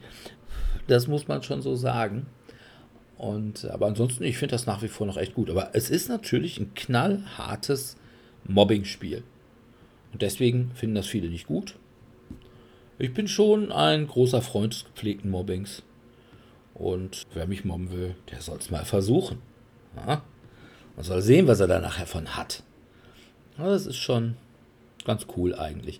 Aber habe ich auch ganz lange nicht mehr gespielt ich glaube, irgendwann, vor zwei oder drei Jahren, haben wir es, also doch mal irgendeiner das Spiel dabei und dann haben wir es gespielt. Aber sind, ich bin jetzt zumindest nicht bis zum Ende gekommen, weil ich irgendwann weg musste und das Spiel dann doch relativ lange war. Ja. Von daher, Platz 2 bei mir. Junta. Ich habe Junta leider nicht. Und zwar das richtige Junta und nicht wie bei El Presidente oder Genau, ich habe nur das, die, die Kurzvariante davon gespielt. Ja, es hat, ist schon insofern cool, als eine Sonnenbrille dabei ist, aber äh, richtig ist natürlich der wahre Jakob, auch wenn er scheiße aussieht. Und wenn du nur alle möglichen Sachen, wie zum Beispiel die Armeen, immer nur mit so kleinen, so, so kleinen Countern hast und nicht mit irgendwelchen Miniaturen, das sollte man wirklich mal machen. Das wäre schon ein bisschen besser. Und es gibt wirklich coole Karten. Studenten demonstrieren, kein Effekt. Das fand ich schon mal ziemlich gut. Ja, Domi. Gut, meine Nummer zwei wird Dirk auf jeden Fall nicht mögen, weil er sagt dann immer, das einzige Stichspiel, was man spielen muss, ist, ist Guard. Und ich spiele das, was in, ich glaube, Anfang der 90er ist es Deutschland rausgekommen, nämlich das immer noch alte Wizard. Hm. Ist das so ich, peinlich? Ja, also ich glaube, das ist. Das spielen doch die ganzen Chord, das spielen doch die ganzen Ich wollte gerade sagen, ich spiele das auch manchmal. Also ich glaube nicht, dass das immer noch, also das ist jetzt in der Gamer-Szene besonders gut ankommt, weil es hat auch schon wirklich seine Schwächen, muss man ja schon sagen. Ja. Also es hat einfach die Schwäche, okay. dass es viel zu lange dauert, man hinterher viel zu viele Karten auf der Hand hat also dass es eigentlich nach der Hälfte der Spielzeit vorbei sein müsste. Also man spielt ja so, dass man am Anfang eine Karte hat, dann zwei Karten, dann drei Karten, bis der gesamte Stapel dann in den Händen der Leute ist. Und das zieht sich dann dafür, was das Spiel ja eigentlich macht, doch sehr lange. Und von daher finde ich, ist es nicht perfekt gealtert, aber so mal zwischendurch, finde ich, spiele ich das immer noch ganz gerne, vor allem mit Leuten, die eben auch sonst nicht so in der Spieleszene drin sind, die aber mal so ein nettes Stichspiel mit Vorhersagen und dann halt ärgert man sich, dass man doch dann einen Stich zu viel bekommen hat oder einen Stich zu wenig. Ich würde aber auch eben immer mit der Regel spielen, dass man offen die Stiche ansagt. Also es gibt ja verschiedene Regeln, mit denen man spielen kann. Und dann muss der letzte immer mindestens ein Stich drüber oder ein Stich drunter mindestens sein. Also man darf nie dann den Stich so auswählen, dass es genau aufgeht, weil dann ist es immer dann ist es relativ langweilig, weil dann kann, kann man sich ja die Stiche so zuschieben, dass jeder seinen Stich bekommt und dann hat man nichts davon. Aber wenn dann halt man gezwungen ist, dass mindestens eine Person einen zu viel oder zu wenig hat, dann ist das immer noch ganz witzig, finde ich. Also ich finde auch schon trotzdem, dass ist, also ich kenne jetzt sonst nicht so viele Gamer, die sagen, ja, das ist ein richtig gutes, gutes Spiel.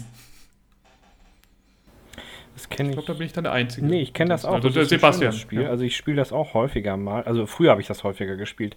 Heute spiele ich es ehrlich gesagt auch nicht mehr. So häufig quasi nie. Aber ich verstehe es. Ich habe damit auch mehrere lustige Abende am Brettspieltisch zugebracht. Und es ist einfach so ein Einsteigerstichspiel, das du relativ schnell raus hast. Und ich habe es tatsächlich, als ich noch in Urlaub fahren durfte im Jahr 2020 für vier Tage, wo ich kurz weg war, habe ich das gesehen, wie es am Nachbartisch gespielt wurde, von einer Drei-Generationen-Familie. Da musste ich sehr schmunzeln. Ich hätte gerne mitgespielt, aber das ging ja nicht. Nee, ich spiele es nicht, weil ich kann es gerade. ja, ja. Nun gut, Sebi, deine Nummer 1. Nummer 1. Nummer 1 schäme ich mich nicht, da stehe ich tatsächlich immer noch dazu. Und zwar ist es die Mutter aller Tabletop Dungeon Crawler Einstiegsdrogen für kleine Jungs im Alter von 12 bis 16. Es ist und bleibt Hero Quest. Die Regeln sind veraltet, die Spielmechanik auch, aber die Püppchen sind schön, zumindest für den Anfang.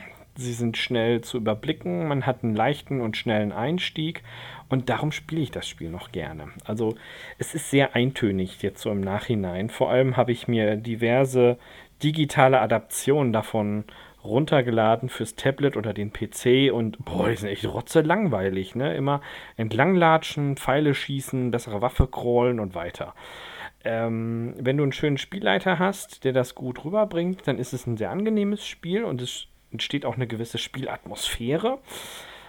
Und darum bleibt es für mich immer auf einer ganz besonderen Position, da ich einfach das Glück hatte, in einer Generation aufzuwachsen, wo dieses Spiel eben genau dann rauskam, als es für mich interessant war.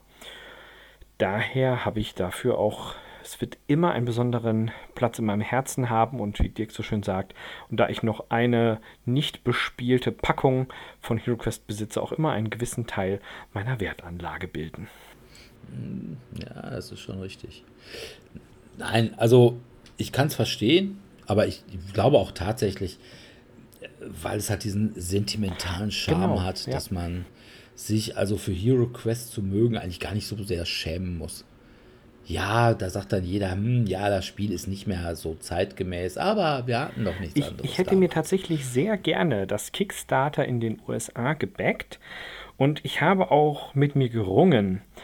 Vom Preis her fand ich das auch in Ordnung. Es war zwar schon am oberen Limit, aber was mich dann definitiv davon abgehalten hat, war eine Hochrechnung der Transport- und Zollkosten, wo ich dann gesagt habe,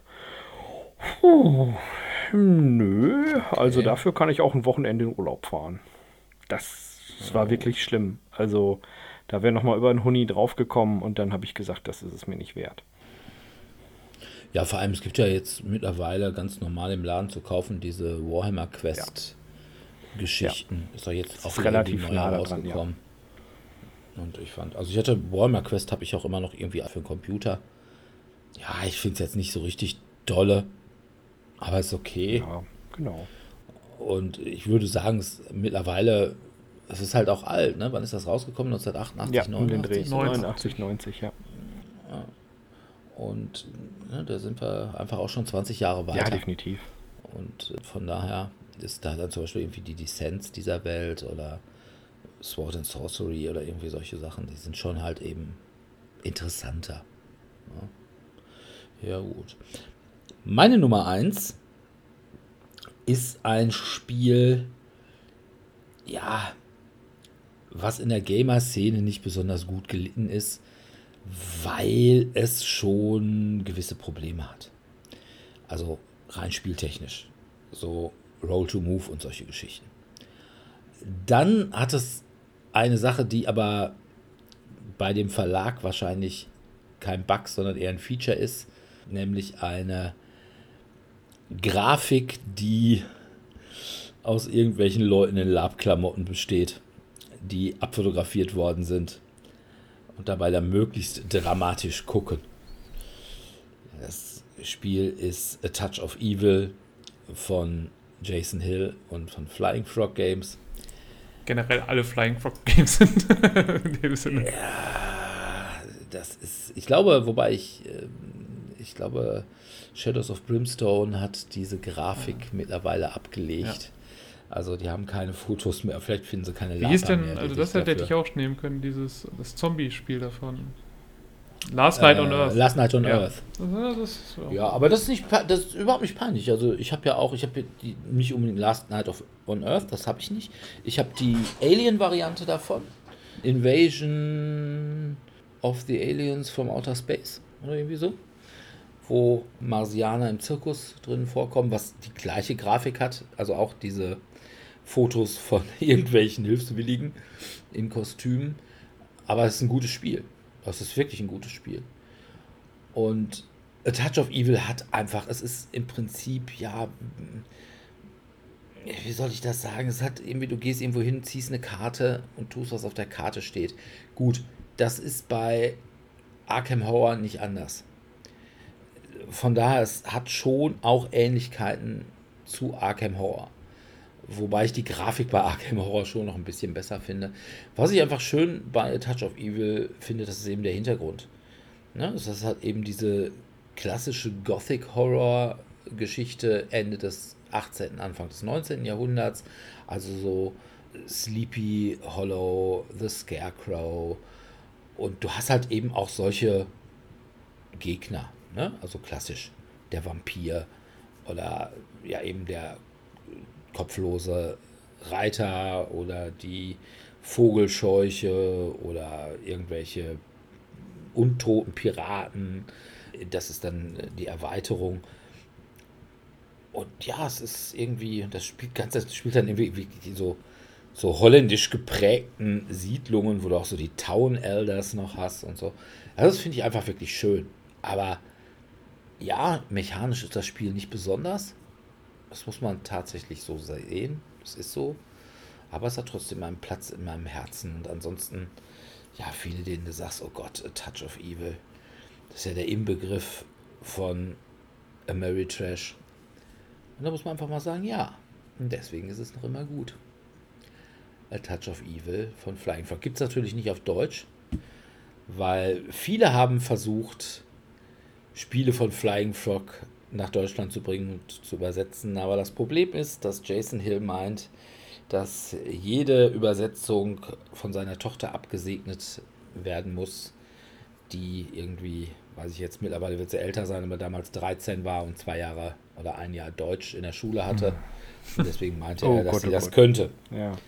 Ja, und deswegen sind die da ein bisschen schwierig und deswegen hat es nie, obwohl es immer Versuche gegeben hat, insbesondere von Heidelberger, die wollten ja tatsächlich auch mal Shadows of Brimstone nach Deutschland bringen, aber das äh, hat dann nicht geklappt und ja, irgendwie scheint Jason Hill auch an mehr Umsatz nicht interessiert zu sein. Ja, es gibt halt auch Leute, die.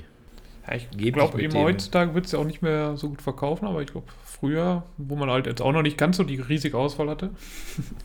Also, man muss sagen, ich glaube, dieses Last Night on Earth ist die Mutter aller Zombie-Spiele gewesen. Ja. Das ist vor Zombieside rausgekommen und ich finde es nach wie vor noch besser als Zombieside. Und von daher, oder hier dieses. Und diese, diese, Ach, diese, diese Bilder dabei sind einfach trotzdem einfach nur Gold. Ja, Gold wert. Ich weiß auch nicht, wen der da für. Aber ich finde, find, das, das passt dazu einfach, weil es dieses einfach dieses richtig trashige Zombie-mäßige ist. Ja, oder dieses richtig halt trashige, horrormäßige, bei Touch of Evil meinetwegen. Und da finde ich, passt es dann eigentlich auch fast schon wieder. Mit der Cheerleader-Anführerin und dem Footballer ja. und. Die da so richtig klischeehaft irgendwie in irgendeine Kamera gucken mit irgendwelchen richtig schlechten Cosplay-Kostümen. das ist schon. Ja. ja. aber auch zum Beispiel hier dieses, was ja echt mittlerweile auch bei vielen Leuten echt Kult ist, obwohl es auch kein gutes Spiel ist, Fortune and Glory. Ja. Das ist auch, wenn man das auf Deutsch, das könnte man hier echt gut verkaufen wahrscheinlich, weil es eben diese, diesen Kultstatus hat. Aber keiner will es machen. Und daher hast du ja auch diese Fotos noch. Ja. ja. Na gut. Aber jedenfalls bei mir A Touch of Evil, Flying Frog von Jason Hill. Ja. Dominik, du musst noch eins. Meine Nummer, Nummer eins. Ja, das ist das erste Spiel, was mir eingefallen ist, ich habe hier, glaube ich, auch schon mehrfach darüber geredet, ist, ist das oder eines der Spiele, das mich damals in die Hobby-Brettspielwelt eingeführt hat, von Fantasy Flight, eins dieser Sargspiele, was einfach aus 5 Millionen Miniaturen besteht, aus... StarCraft. Nee, StarCraft ist ja, glaube ich, das wird ja noch relativ hoch gehalten als äh, Spiel, von daher habe ich das nicht als mein Guilty Pleasure genommen. Ich habe als mein Guilty Pleasure World of Warcraft. Ah, okay. Einfach, es hat zig Würfel. Es dauert viel zu lange für das, was es ist. Ja, aber es ist echt witzig. Aber es ist einfach witzig und äh, quasi mal, ja, man braucht eben acht Stunden und deswegen, wir spielen es halt immer nur, wenn wir irgendwie alle zwei Jahre mal unseren äh, Gamer-Urlaub machen und dann wird das halt ein Tag, wird dann halt für World of Warcraft dann im Grunde genommen eingeplant. Und ist dann ja eigentlich hinterher meistens so unspektakulär, also weil wir sind ja dann auch so eher die Softies, die jetzt dann auch wesentlich gegeneinander spielen. Das heißt, wir haben dann eigentlich meistens zwei Teams, die einmal die Horde und einmal die Allianz spielen, Allianz. die aber nicht gegen, wirklich gegeneinander kämpfen, sondern jeder questet halt für sich immer. Was dann auch vor allem im hinteren Spielverlauf, wenn man halt immer mehr Würfel hat und die Gegner immer schwieriger werden, halt dann immer relativ lang ist. Man könnte dann immer so ein Nebenspiel, während die anderen gerade ihren Zug machen, könnte man dann ein kleines Nebenspiel eigentlich spielen. Und am Ende muss man halt den Endboss besiegen. Und wer das halt als erstes schafft, der hat dann halt gewonnen. Und das ist halt dann, ja, weil ihr jetzt einen Schritt früher dort wart, weil die Missionen besser für euch gepasst haben oder sowas, habt ihr dann gewonnen. Aber ja, oder ihr habt dann mal besser gewürfelt, wobei man hinterher so viele Würfel hat und so viele Rerolls hat und was weiß ich immer, dass man hinterher eigentlich fast alles besiegen kann. Naja, aber eben, es ist, ich finde es immer noch witzig, aber auch wirklich nur alle zwei Jahre einmal, Weil da sonst dauert es viel zu lang und ist eigentlich dann doch dann viel zu langweilig, vor allem wenn die andere Gruppe dran ist. Gut. Okay. Dann sind wir soweit durch. Und liebe Hörer, ihr seht, es gibt nichts, wofür man sich wirklich schämen müsste, außer für Legenden von Andor. ja, ja, ja. Bin ja froh, Dafür dass ich nicht mit Wizard erwähnt wurde. Dann allerdings umso mehr. Und machen wir uns nichts vor, selbst wenn ihr sagt, ich würde lieber eine Partie Monopoly spielen als irgendwas von Stefan Feld.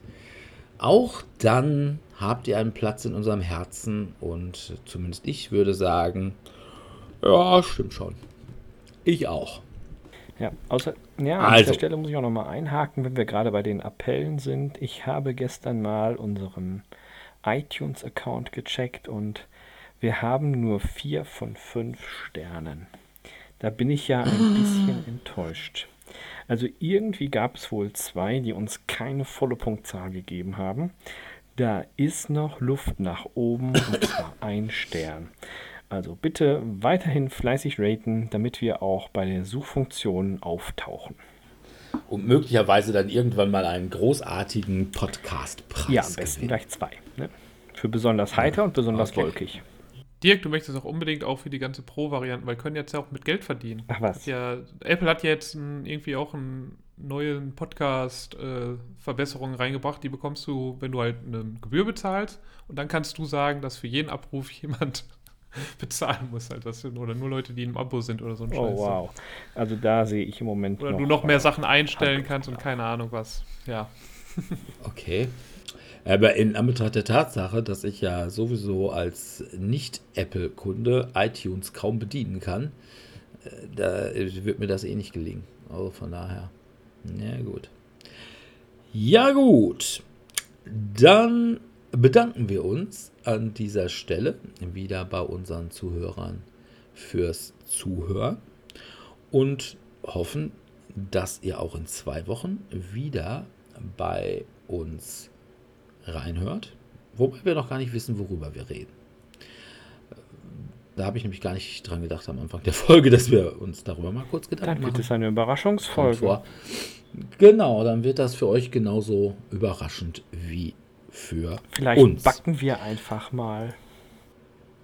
Was ein bisschen schwierig ist, das, ja, ich sag mal, podcastmäßig rüberzubringen. Ne? Ansonsten, wie auch immer, ich würde das jetzt nicht für so wahrscheinlich halten. Also hört vielleicht doch einfach mal rein, auch äh, wenn Sebi seltsame Dinge machen will. Sebi will ja auch immer noch, dass äh, anstelle Watch It Played auch mal ein Hear It Played. Aber mh, hm, ich weiß nicht. Ich glaube es eher nicht. Ja, wenn ihr mit uns spielen wollt, dann könnt ihr das derzeit leider nach wie vor nur mittwochs, immer so ab Viertel nach sieben, halb acht. Und dann spielen wir meistens entweder irgendwo im Internet, hatten wir jetzt mal, wo zum Beispiel solche Sachen wie Codenames oder so ganz gut funktionieren. Oder auch dieses Telestration. Oder über einen Tabletop-Simulator. Was eigentlich ganz gut funktioniert, wo ich zwar immer sage, es ist nicht der wahre Jakob, aber Decrypto funktioniert halt schon immer ganz gut. Ansonsten nach der Pandemie geht es wieder los, Mittwochs und Donnerstags im Wechsel, jeweils im Tellurien in Dortmund-Eichlinghofen und jeden ersten Dienstag im Monat, so die Götter wollen, im Cabaret Kö in Dortmund-Hörde. Ja, wie Sebi gerade schon sagte, liked uns, gebt uns Sterne, kommentiert fleißig und lasst uns eure Liebe spüren. Und wenn ihr kommentiert, dann versuchen wir auch immer relativ kurzfristig in irgendeiner Weise darauf zu antworten. Ja, wie gesagt, ich hoffe, ich sag mal bis in zwei Wochen. Und bis dahin verbleiben wir mit einem freundlichen Tschüss. Ciao, ciao.